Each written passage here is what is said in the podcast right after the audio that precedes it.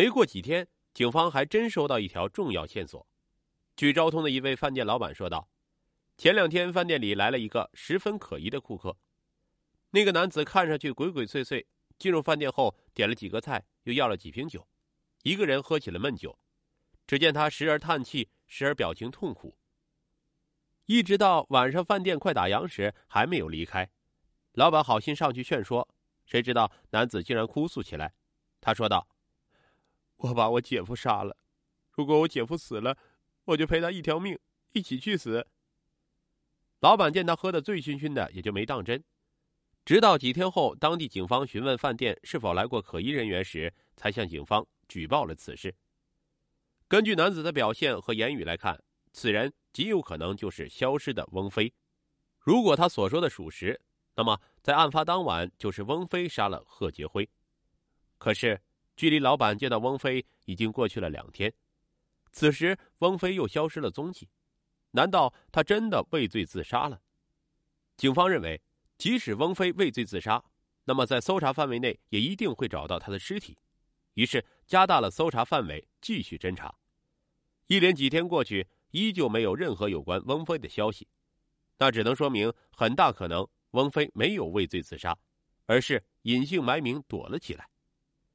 最严峻的问题是，翁飞还没有办理身份证。甚至说连一张照片都没有，这意味着接下来的搜查只能根据描述给出的画像作为依据，将会给搜查工作带来极大的阻力，能够成功找到翁飞的可能性也会非常渺茫。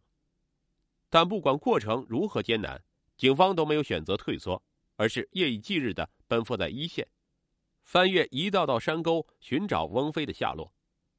在警方调查的这段时间里。贺伟一家的生活十分的艰难，受到打击最大的要数翁杰。丈夫贺杰辉离奇被害身亡，弟弟翁飞突然失踪，杳无音讯。翁杰无数次联系当地警方询问案件侦办进度，但得到的结果都是正在侦办中。翁杰的身子从那时开始一天不如一天，常年卧病在床，需要有人照顾，甚至变得有些精神失常。家里的顶梁柱突然倒下。母亲又卧病在床，家庭的重担落在了贺伟的身上。贺伟为了撑起家庭的重任，他和妻子背井离乡到广东打工，尝尽了无数的辛酸。平常的生活中，贺伟十分的勤俭，恨不得一块钱掰成两半花，自己能省的尽量省，把攒下来的钱都寄回了老家。日子再难，也一天一天继续。很多当地人似乎也淡忘了这起轰动一时的杀人案。就连贺伟和翁杰也感觉将真凶绳之以法的希望十分的渺茫。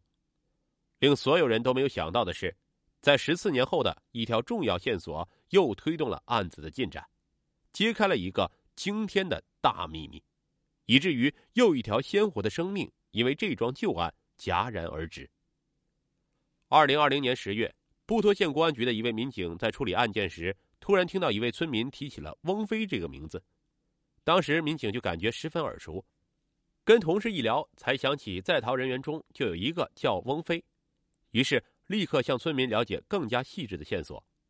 据村民说，这个叫翁飞的人现在在凉山州西昌市黄连关镇黄水乡一个菜市场的商铺老板，在那里经营家禽生意。至于是不是警方要找的翁飞，就不得而知了。虽然已经过去了十四年，但是。办案民警从没有放弃过寻找翁飞的下落，如今得到一条新的线索，即使只有一线希望，警方也会查询到底。当天晚上，警方就召开了会议，并制定了相关的计划。第二天，黄水乡一个菜市场里就多出了几个生面孔，他们有的挑菜买菜，有的跟老板砍价，但他们的真实身份是布托县公安局刑事侦查大队的民警，而他们乔装打扮。就是为了弄清楚这个贩卖家禽的摊贩是不是他们苦苦追寻了十四年的翁飞。一连经过几日的暗中侦查，警方确认此人就是潜逃了十四年的翁飞，于是对其展开了抓捕，并成功将其抓获。负责抓捕的警察只说了一句话，就让翁飞放弃了反抗。在听到“我们是布托县的警察”这句话后，翁飞瞬间就放弃了抵抗。顿时心如死灰。警方将翁飞连夜带回布拖县公安局进行审问，终于得知了事情的真相，还原了案发当晚的事情经过。翁飞与贺杰辉的感情确实一直不错，没有发生过什么矛盾，确实像村民说的那样，两人好的就像是亲兄弟。可就是在二零零六年十一月二十日这天，两人推杯换盏，没一会儿就喝了不少的酒，翁飞的意识也开始有些不清醒。当时贺伟肚子有些不舒服，贺杰辉与翁飞喝着酒时，贺伟突然就走了过来。贺杰辉关切的问道：“你肚子不疼了吧，小伟啊？”贺伟笑着回答道：“没事了，爸，都散席了，你跟舅舅也少喝点酒，赶紧回家吧。”说完，贺伟便离开了。翁飞这时脑子里不知道在想什么，突然冒出来一句：“刚整了点毒品给你儿子吃，现在就不疼了。”说者无心，听者有意。翁飞喝得醉醺醺，说了胡话。可贺杰辉此时还比较清醒，将这句话记在了心里。两人在回去的路上，贺杰辉忍不住询问翁飞道：“你刚才说的，跟你外甥吃了毒品，你到底安的什么心啊？”翁飞见贺杰辉突然认真起来，连忙说是开玩笑的。虽然嘴上这样说，但翁飞的心里对贺杰辉的小肚鸡肠十分的不满，甚至还有点窝火，便抱怨了一句：“哼，不就是开个玩笑吗？你看你那么认真。”贺杰辉此时也正是在气头上，于是大声吼道：“怪不得都说你们家血统不纯正，你们家的人就像叫花子一样。”这句话。成了两人矛盾爆发的导火索。话音刚落，两人就扭打在一起。但是两个醉汉打架，身体多少都有点不受控制，也没有造成很严重的后果。真正可怕的是，气头上的翁飞看到了贺杰辉裤腰带上别着的小刀，翁飞立刻就起了杀心，他一把将贺杰辉腰带上别的小刀拽了下来，对着他的胸口就是一刀，剧烈的疼痛瞬间席卷全身。贺杰辉很快就失去了力气，倒在了地上。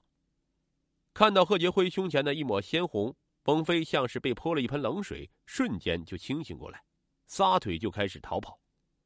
至于他曾经在云南昭通市那家饭店里说的：“我把我姐夫杀了，如果我姐夫死了，我就赔他一条命，一起去死。”当时确实是发自内心，但是真正面临死亡时，翁飞又开始退缩，打消了畏罪自杀的想法。翁飞能够清楚生与死的抉择，可他的姐姐翁杰在得知真相后，却无法接受这个残酷的现实。十四年前，翁杰的丈夫被害身亡，弟弟突然消失，而如今好不容易等来了结果，却发现杀人凶手竟是自己的亲弟弟，这对翁杰来说无疑是沉重的打击。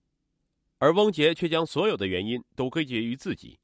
如果当初自己不嫁给贺杰辉，贺杰辉也不会跟翁飞认识，如果不认识，也就不会发生这样的惨案。一切都是因为自己。这种错误的想法，最终将翁杰推向了绝路。他选择了服毒自杀，趁着家里没人时，喝下了一瓶敌敌畏。等到被发现时，已经为时已晚。得知这个消息后，翁飞十分的悔恨。他说：“是他害了姐姐，害了姐姐一家人。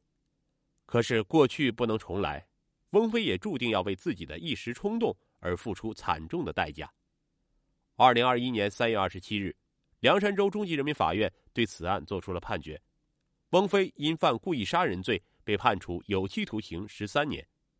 翁飞受到了法律的制裁，可贺伟却再也无法见到自己的父母。